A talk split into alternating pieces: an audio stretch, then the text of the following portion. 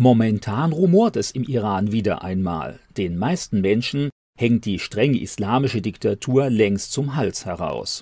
Sie wünschen sich mehr politische, wirtschaftliche und religiöse Freiheit. Nur eine kleine Schicht radikalisierter Muslime und all diejenigen, die mit Ämtern und Privilegien von der momentanen Regierung profitieren, stützen das Regime. Demonstriert wird im Iran seit Jahren wegen sozialer Ungerechtigkeit, massiver persönlicher Einschränkungen, wegen Korruption, Misswirtschaft, hohen Lebensmittelpreisen und religiöser Unterdrückung.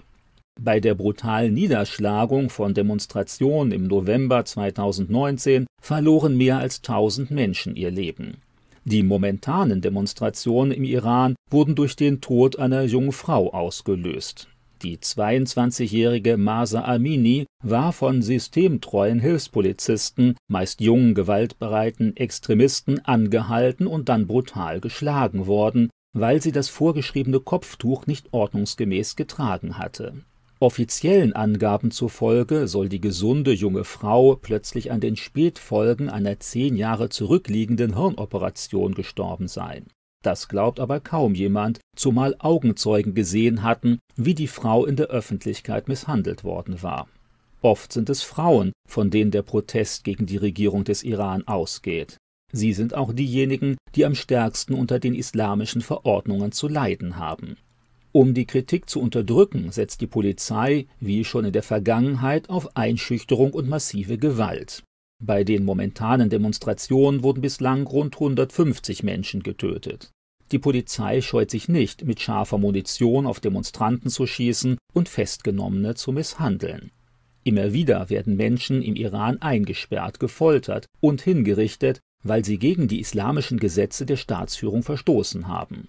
Allein im ersten Halbjahr 2022 wurden im Iran 251 Menschen hingerichtet so viel wie sonst nirgends auf der Erde. Aufgrund seiner Radikalität und seiner schiitischen Ausrichtung hat der Iran in der übrigen, überwiegend sunnitisch geprägten Welt des Islam nur wenige Verbündete. Politisch und wirtschaftlich sucht man deshalb den Schulterschluss mit dem atheistischen China und dem christlich-orthodox geprägten Russland.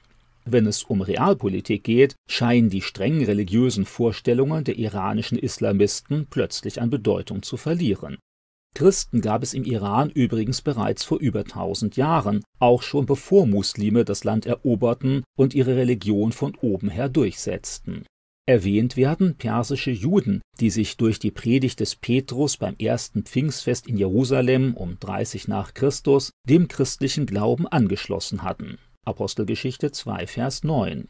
Auch die durch einen speziellen Stern zum Geburtsort Jesu nach Bethlehem geleiteten Weisen stammten aus Persien, dem heutigen Iran.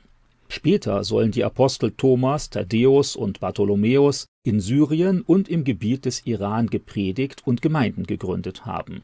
Bereits im vierten und fünften Jahrhundert zogen Christen in größerer Zahl aus dem römischen Reich Richtung Osten und ließen sich unter anderem im Gebiet des heutigen Iran nieder. Vor allem handelte es sich dabei um nestorianische, aramäische und armenische Christen. Viele der im Land lebenden Zoroastristen glaubten an einen einzigen Gott und waren deshalb prinzipiell offen für die Predigt der Christen. Tausende bekehrten sich und es entstanden einheimisch iranisch-christliche Gemeinden. Erst im siebten Jahrhundert wurde Persien von Arabern erobert und zum Islam gezwungen. Nur noch als geduldete Minderheit leben Christen seither im Iran. Obwohl das streng verboten ist, konvertieren seit einigen Jahren immer mehr Iraner vom Islam zum christlichen Glauben. Gerade angesichts eines die Menschen unterdrückenden und einengenden Islam empfinden sie die Botschaft Jesu von Vergebung, Freiheit und Hoffnung als ungemeine Befreiung. Maßlos enttäuscht von dem brutalen, rücksichtslosen Gesicht des Islam, der iranischen Führung, wenden sich zunehmend mehr Menschen deshalb Jesus zu. Den Glauben an Gott wollen sie nicht einfach über Bord werfen.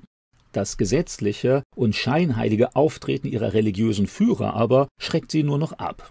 Zehntausende Iraner haben sich mittlerweile vom Islam verabschiedet und sind insgeheim Christen geworden. Sie treffen sich illegal, oft unter Lebensgefahr. Nach offizieller Staatsdoktrin darf es so etwas nicht geben. Deshalb gelten die meisten christlichen Iraner offiziell noch immer als Muslime. Es ist nur eine Frage der Zeit, wann und wie das Regime des iranischen Gottesstaates gestürzt wird. Gerade die Unmenschlichkeit und Rücksichtslosigkeit, mit der die islamischen Führer und ihre Handlanger in Polizei und Revolutionsgarden auftreten, weckt keine Sympathien. Die Menschen fühlen sich nicht mehr von Gott geleitet, sondern missbraucht und ausgenützt. Mit einer christlichen Sicht auf Geschichte muss man feststellen, dass Gott Unrechtsregime gewöhnlich eine Zeit lang duldet, eine Möglichkeit zur Umkehr bietet, ihnen dann aber ein Ende bereitet. Bis in die 1970er Jahre hinein war der Iran einer der modernsten und am besten entwickelten Staaten der Region. Die politische Opposition wurde allerdings auch schon damals unterdrückt. Vielen Menschen ging es wirtschaftlich verhältnismäßig gut. Materialismus und Konsum bestimmten das Leben all derer, die es sich leisten konnten.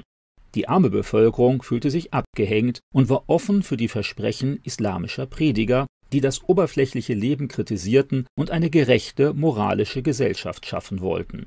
Man verband soziale Forderungen mit einer religiösen Erneuerung und einem gesteigerten Nationalbewusstsein. Unter der Leitung des islamischen Predigers Ayatollah Khomeini kam es 1979 zur sogenannten Islamischen Revolution. Der Iran wurde damit zu einem von schiitischen Geistlichen dominierten Gottesstaat. Die islamische Scharia bestimmt seitdem Rechtsprechung, Politik und auch das private Leben. Christen und die Staaten des Westens betrachtet man als feindliches Reich des Satan, das es mit allen Kräften zu bekämpfen gilt.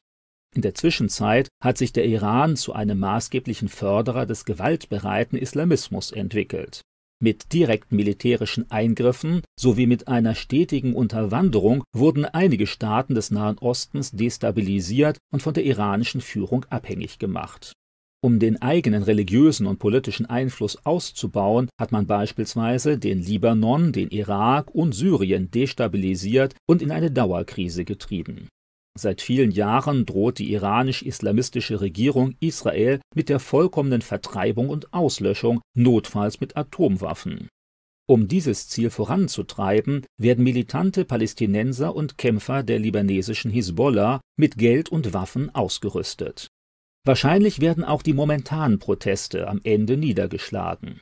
Die Unzufriedenheit in der breiten Bevölkerung jedoch bleibt und wird irgendwann zum Ende des islamischen Gottesstaates Iran führen. Bis dahin werden leider noch viele Menschen im Namen eines brutalen und rücksichtslosen Islam getötet. Christen beten für Frieden und Freiheit im Iran und vor allem für ihre zahlreichen, oft in den Untergrund gezwungenen Glaubensgeschwister im Land. Vielen Iranern hilft der christliche Glaube, das Wissen um einen barmherzigen Gott in einer Atmosphäre ständiger Unterdrückung und Unfreiheit. Auch wenn die Regierung noch nicht fällt, kann der Glaube an Jesus Christus schon jetzt vielen Iranern Hoffnung und Trost vermitteln